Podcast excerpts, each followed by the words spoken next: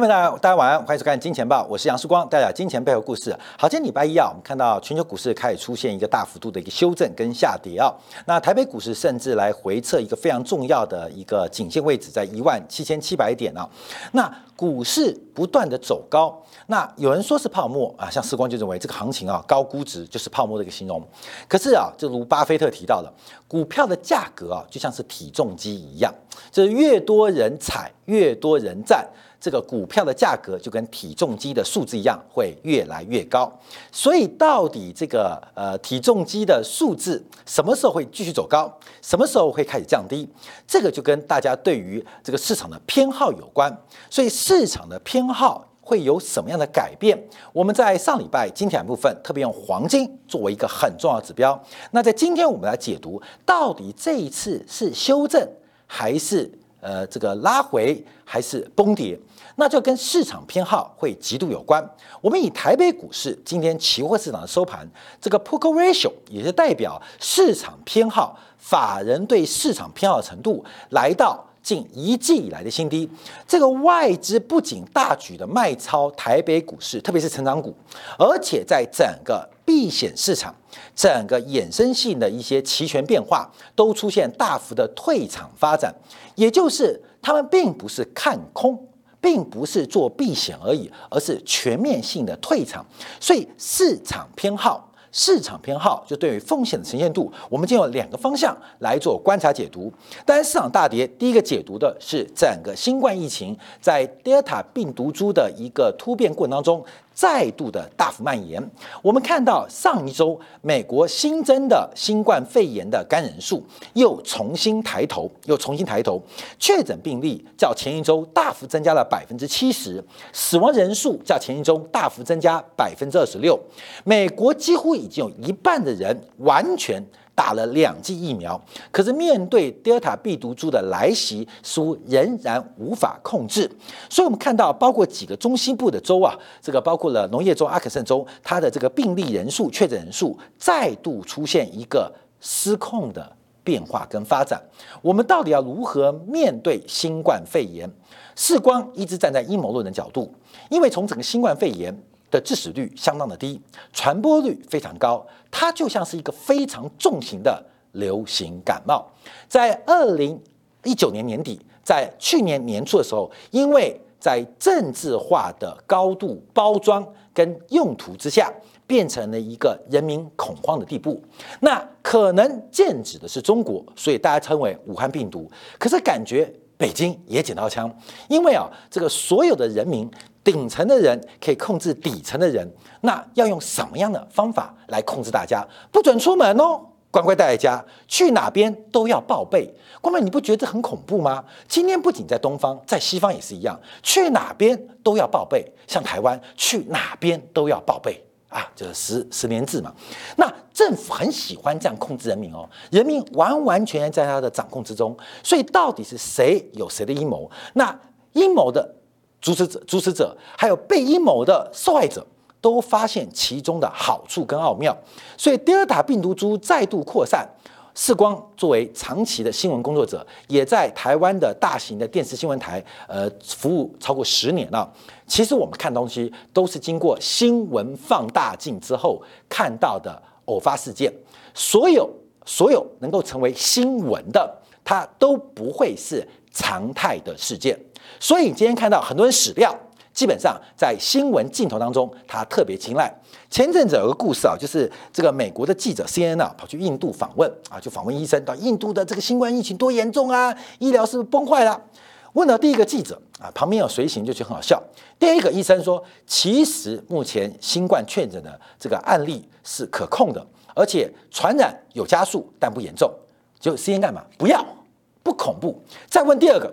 第二个说，我们医院现在还好啊，没有新冠病毒啊，新冠确诊，实验觉得你讲谎话也不要。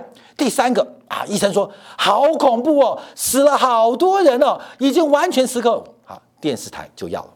所以什么叫做新闻？那么你要知道新闻的本质。我们作为新闻部的主管，记者出去制造新闻或找新闻，基本上大家乖乖的过马路，你觉得能成新闻吗？一定是过马路被车撞了，飞了。今天会成为晚上新闻的一个社会画面、社会新闻画面。所以啊，我们还是要关注啊，这个失控，什么叫做失控？什么叫做失控？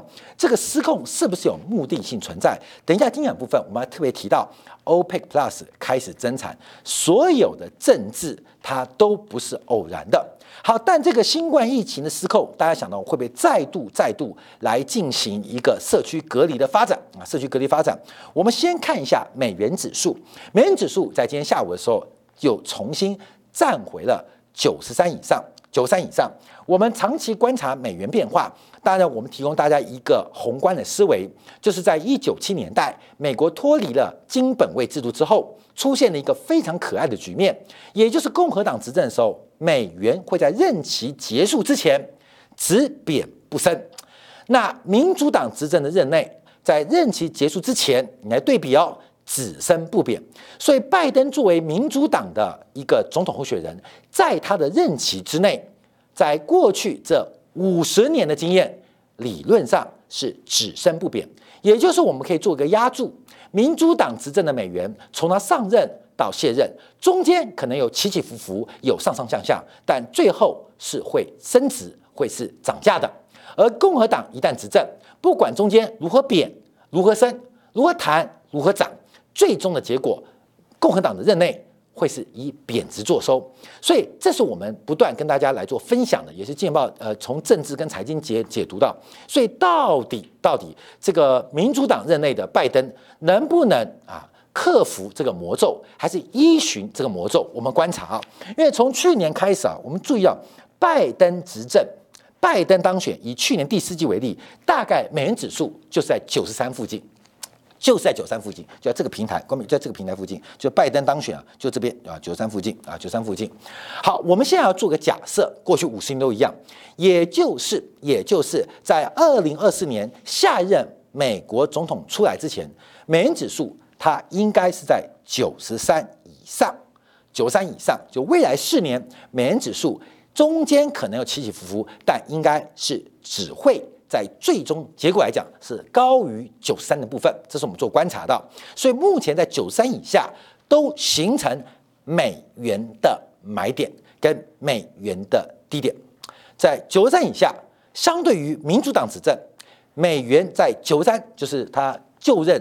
呃，就是九三嘛，九三以下都是美元的低点，都是美元低点。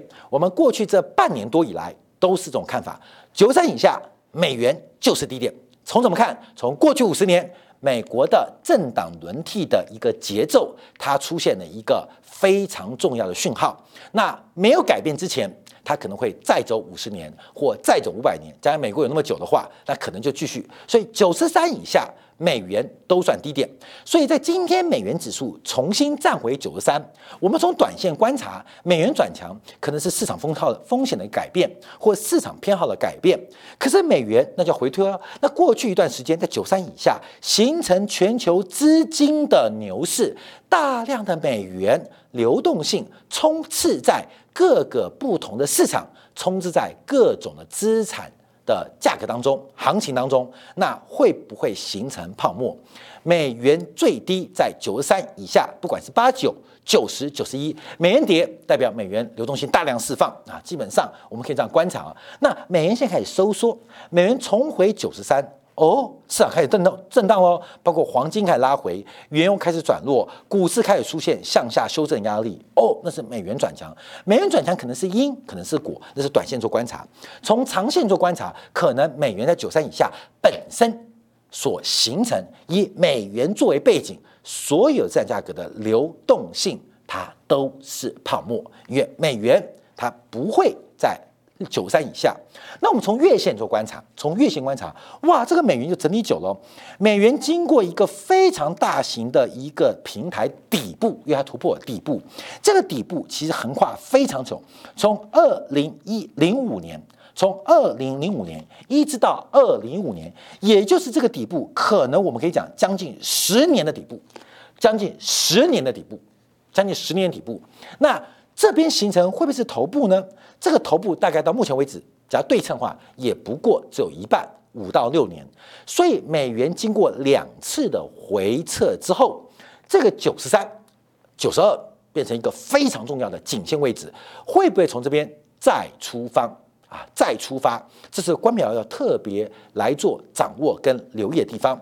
那短线，我们关表有一个长期的 view，还有短期的一个焦点呢，就是我们看到了新冠疫情的爆发，本来要开放。在今天要全面解封的英国，全面解封英国，包括了取消强制戴口罩，也不再限制社交的人数。那另外，连社交距离都会逐步的放宽啊，不久不用戴口罩，不限制人数，也不用保持社交距离。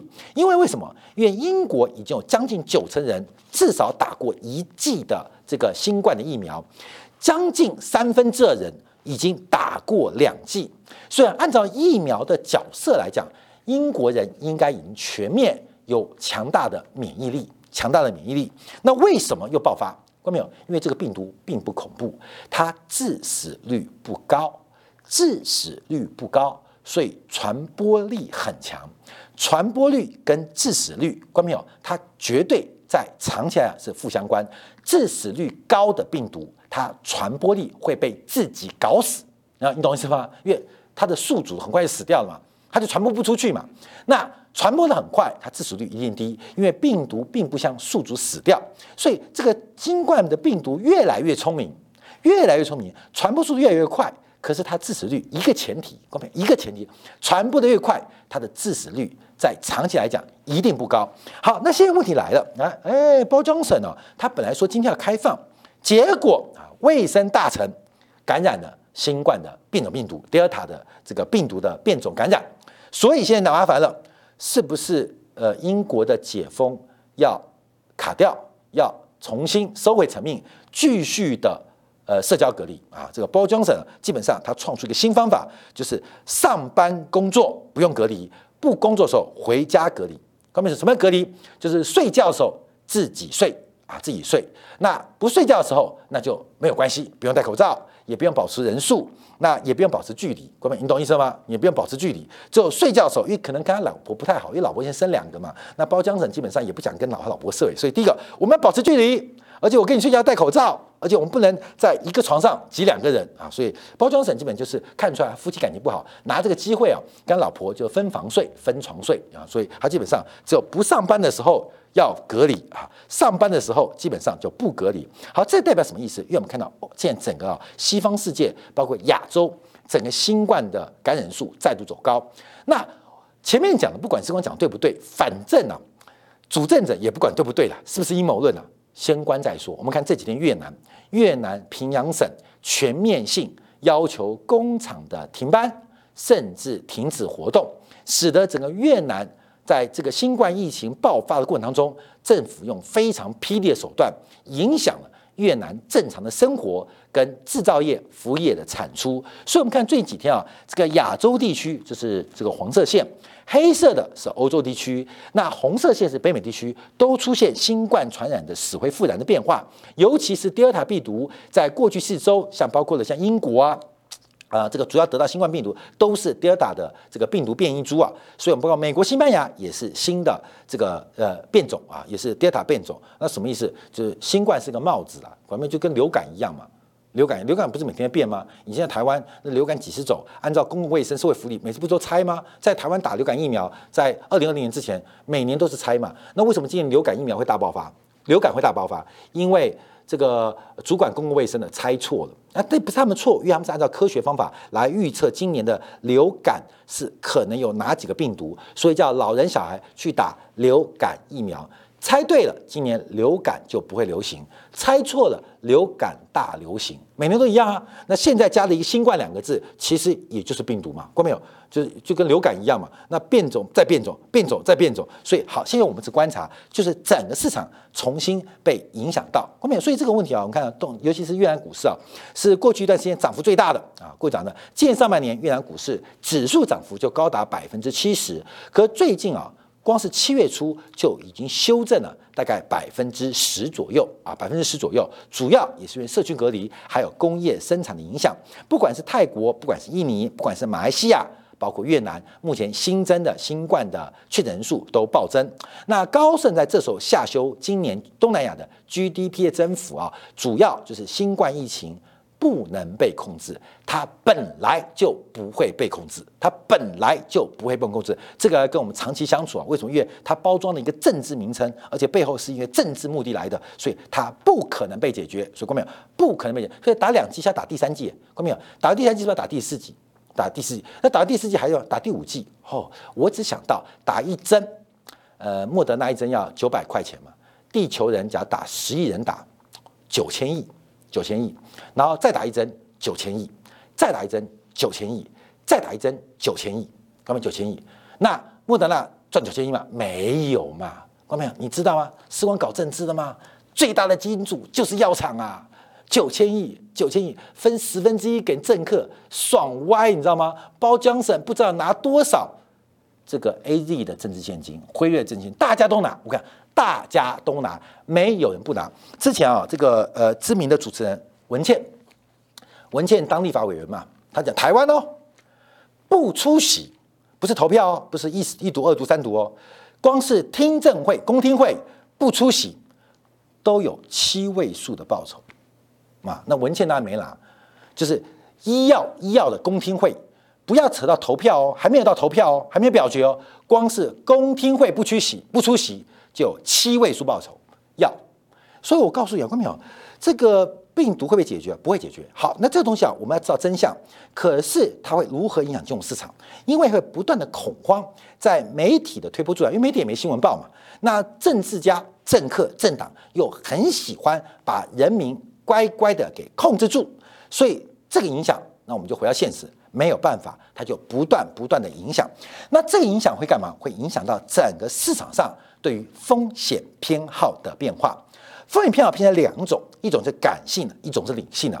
第一个是感性的，这个新冠疫情对大家社区隔离、对于生活不自在、对生命的威胁，引发了感性的风险偏好。所以这几天我们看到，这个不管是东南亚的货币，包括了东亚经济体的货币。都开始出现贬值，这个贬值跟资金的回流美元有直接高度的有关，所以不管是菲律宾、泰国、马来西亚、韩环，其七月以来都出现了贬幅扩大发展。菲律宾比索七月份以来贬值更是高达百分之三，泰铢贬幅超过百分之二，包括了马来西亚、韩国、新加坡币。贬幅都超过一个百分点，代表这个贬值幅度其波动开始做加大的变化，风险偏好开始出现改变跟影响。好，当然我们回来做财经模型啊，我们要回到理性做思考。所以风险偏好一种是你的感觉，另外一种是实质的估值。风险偏好的估值来自于利率的变化。好，我们这边把黄金带出来啊，过去这从上上礼拜一。黄金，我们特别提到一七九五是一个非常重要的价格，一七九五突破，那它的原因更为重要，实质利率再度探底，实利率再度探底。那一七九五什么时候突破？就是在上礼拜这个美国公布 CPI 之后，整个黄金就正式突破一个非常重要的压力线，就是一千七百九十五块。最高最高在上礼拜来到一千八百三十四块哦，注意哦，注意哦。那一七九五突破之后，黄金做出了一个转强，可是，在过去两天，黄金再度转弱的发展。好，我们看一下白银，白银更为明显。关没有？这是从三十分钟线啊，我们从日线观察，白银更是已经跌破了两周以来的整理区间，也跌破了 CPI。公布利多的时刻，那后面有很简单嘛？以财务行为学来讲，利多不涨还破前低，代表美国上礼拜公布消费者物价指数，对于贵金属来讲，对于通膨胀也好，基本上是一个利多嘛，就是有关于抗通胀题材的资产都是利多。白银做出一个很重要表态，这个利多不是真利多，甚至成为资产行情大户。跟散户筹码变转换的转换的一个假象，所以刚刚黄金还看不出来哦，白银破掉了，从上礼拜五就跌破，到今礼拜一扩大跌势，好，这则是什么？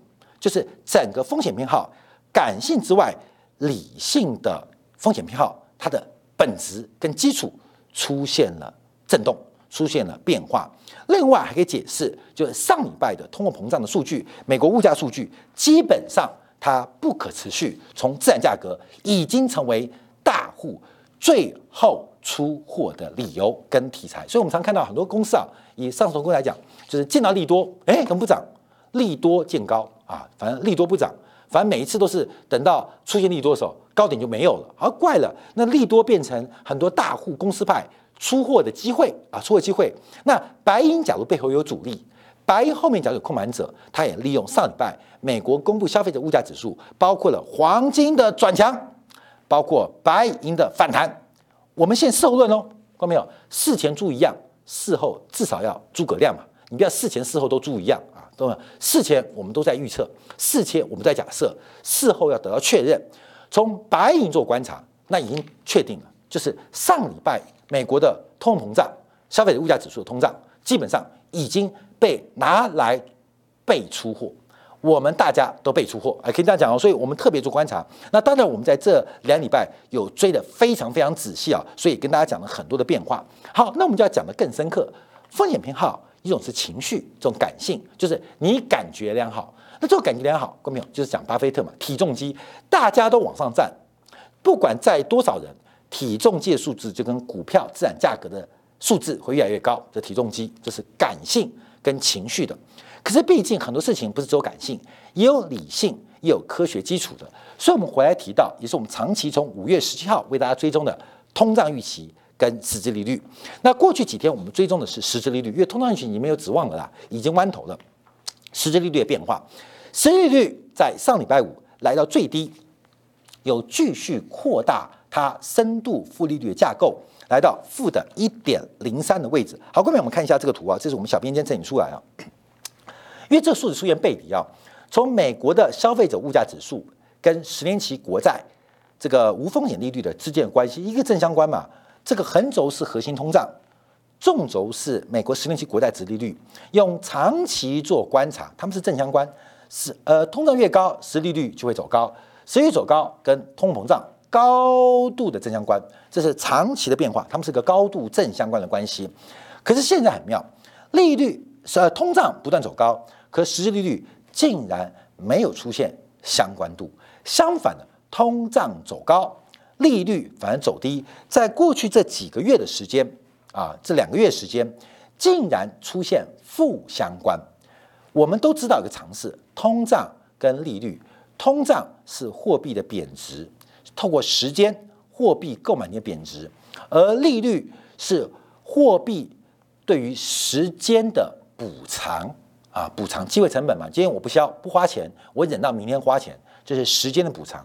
通胀。指的是时间对于货币购买力的负面影响，而利率是货币购买力跟时间关系的补偿，所以它一定是正相关，一定是正相关。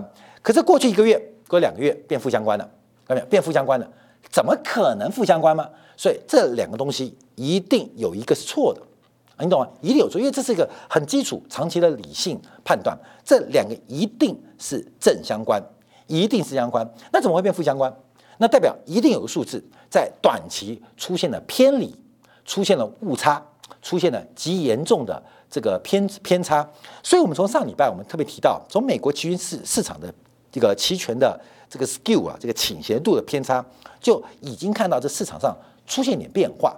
为什么？因为包括债券市场现在出现定价都有偏差，一个是通胀是假的，这数字有问题哦；一个是利率的水平是假的。嗯，通胀是板上钉钉的事实，调查得到的，谁都知道有通胀，谁都知道物价越来越高，而利率是真金白银交换出来的，这两个怎么会是假的呢？观众朋友，从宏观的事实，我们要观察。好，来看一下，这就是我们之前啊在节目当中。不断的跟大家提醒到，我们从两千零八年美国实施超常规的量化宽松政策以来的一个变化，它出现了一个极限值跟极限呃极低值啊，红色线是通胀预期，绿色线是实质利率。后面我们可以看一下，红色线因为最近热嘛，通货膨胀热，它有一个极限值。过去从两千零八年以来，在方法不改变之下，在方法论不改变之下，它的极限值最高就是二点五九，二零一三年出现过。那这一次的高点是在五月十七号的二点五四。我们可以大胆假设，从过去这十几年来，通胀预期最高就是二点五到二点六这个 maxima 啊？为什么？因为除非地球从七十亿人变成一百四十亿人，你懂吗？固然。忽然我们在火星啊发现了一个人类可以殖民的基地，不然这跟长期供需有关。通胀预期有个长期的极限值，似乎就在二点五到二点六，也就是在五月份，通胀预期来到了天花板，来到天花板顶不过去啊！但很多人期待可能顶不过去啊，这是红色线，那比较热。那另外我们看下绿色线。红色线我们就不看，不用看股低谷了，因为低谷还没发生嘛。低谷下次再追踪。那我们看实质利率，实际利率最低多低？实际利率最低从两千零八年以来最低大概就是零点九左右，负的零点九左右。那最近最低是啊，今年的一月份最低来到负的一点零八，实质利率来到负的一点零八。好，各位这再次补充一下，因为名目利率减去通货膨胀就是实质利率。名目利率减去通货膨胀就实质利率，实质利率加上通胀预期，通货膨胀就是名目利率。好，各位要了解这个概念了。所以这个数字我们可以算出名目利率应该有的变化。所以其实我们看到一个现象，通胀要突破这个天花板的可能性非常的低，而实际利率要跌破这个地板的可能性也不高。尤其美元是全球的储备货币，实际利率深度为负或长期为负。会震动美元作为全球储备货币跟定锚货币的地位啊，地位这个很重要，所以我们看到，那这边会带来我们很重要的可能性，会不会突破？通胀局突破百分之五、百分之六、百分之二点五、二点六，有没有可能？有可能，几率不高。实质利率跌到负的百分之一点二、一点三，有没有可能性？有，几率不高。好，那我们就要做观察。我常讲说，我们做赌场的一个操作，我们去下注一定是个期望值概念。把我可能赢到钱的金额乘以可能赢到的几率，减去我投注的金额，还有投注失败的几率，最后出来会等于一个期望值。我们做任何的投资决策，期望值都应该为正值。所以人说不要去赌场嘛，因为赌场的期望值永远不可能为正，中间有交易成本。还有经营费，那叫交易成本啊，不是赌场费用，叫交易成本。所以，我们做任何投资，一定会做一个期望值为正的动作。好，各位朋友，所以通胀预期有没有可能过高？有可能。失业率有没有可能破底？有可能。可是几率不高。那假如几率不高，那我们做几率高的那一边，也就是通胀预期可能不会再往上，甚至会开始往下做均值回归的修正。失业率可能不会再破底，可能会做出反弹。好，那观众朋友，这是。大概率事件哦，就相对于顶破天花板跟跌破地板，那均值回归、实际利率反弹、通胀预期拉回，这应该是几率会高很多的方向。那这个高很多的方向，基本上就会产生不同的变化跟结果。怎么说呢？因为风险偏好，一种是情绪的，一种是感性的，一种是科学的，以估值模型的，一种是理性的。实际利率，它代表的是成长股的估值，长期的估值，还包括风险的偏好。所以，实际利率越低，对于成长股的估值就会越高；实际利率反弹，成长股的估值就会越低。这是因为折现率的关系。那通胀预期越高，就对于周期股或景气循环股，它会有更高的估值。通胀预期越低。对于成长呃周期股，对于景气循环股就有更低的估值。好，市场上出现一个变化，过去，他们两个可能来回跳，来回跳，有时候正相关，有时候不相关，有时候负相关，不一定哦。可是我们可以看到现在啊，因为一个进到顶做拉回，我们要做判断，景气循环股跟周期股是不是有可能进入一个相对的高峰？已经过喽，就是我们在过去两年也提到说，原物料的行情已经结束了，已经结束了，现在。基本上是确认我们在五月中以来的一个大胆假设，且是正确的。那我们现在做另外一个假设，那实际利率会不会反弹呢？那实际利率加反弹话，代表成长股也即将见到高点。假如周期股见高，成长股见高，两个都是相对高点哦，两个相对高点就可能形成一个绝对高点的几率会越来越大。所以，我们最后我们再跟大家报告，来分享一下这个市场上的一个格局啊。从三十年期国债，我们可以看到，鲍威尔的听证会也好，包括哎，各位要注意哦，利率走高是因为 CPI 的公布。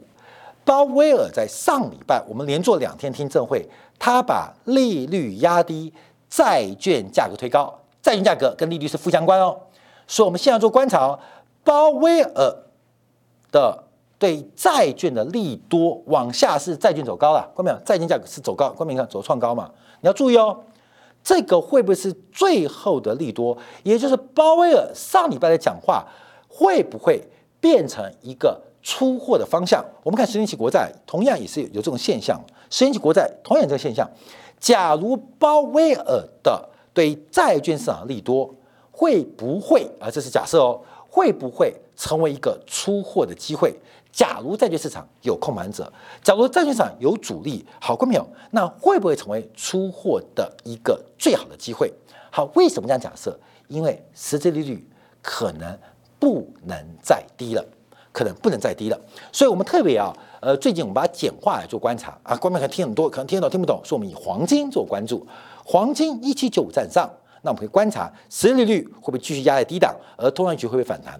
一七九五站上这种假设有可能出现，但我们特别关注是一七九五站上之后再拉回，它会形成全球资产行情在短时间之内的超级逃命坡变化。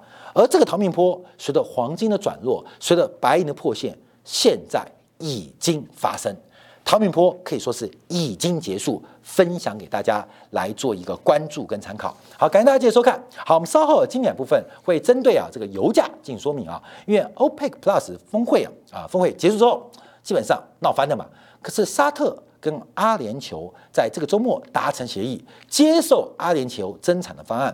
在阿联酋接受增产方案之后，我们要特别注意哦，沙特阿伯沙特派出了一个非常重要的王储啊，王储很多，其中一个跑去美国见了美国的国务卿，而他们见面的那一天，就是油价的最高点。原油的增产到底发生什么事情？另外补充，上礼拜五美公布公布的零售销售，这个零售销售非常亮丽的数值背后，代表的下半年什么样的景气？我们休息一下，在精选部分为大家做进一步的服务跟解读。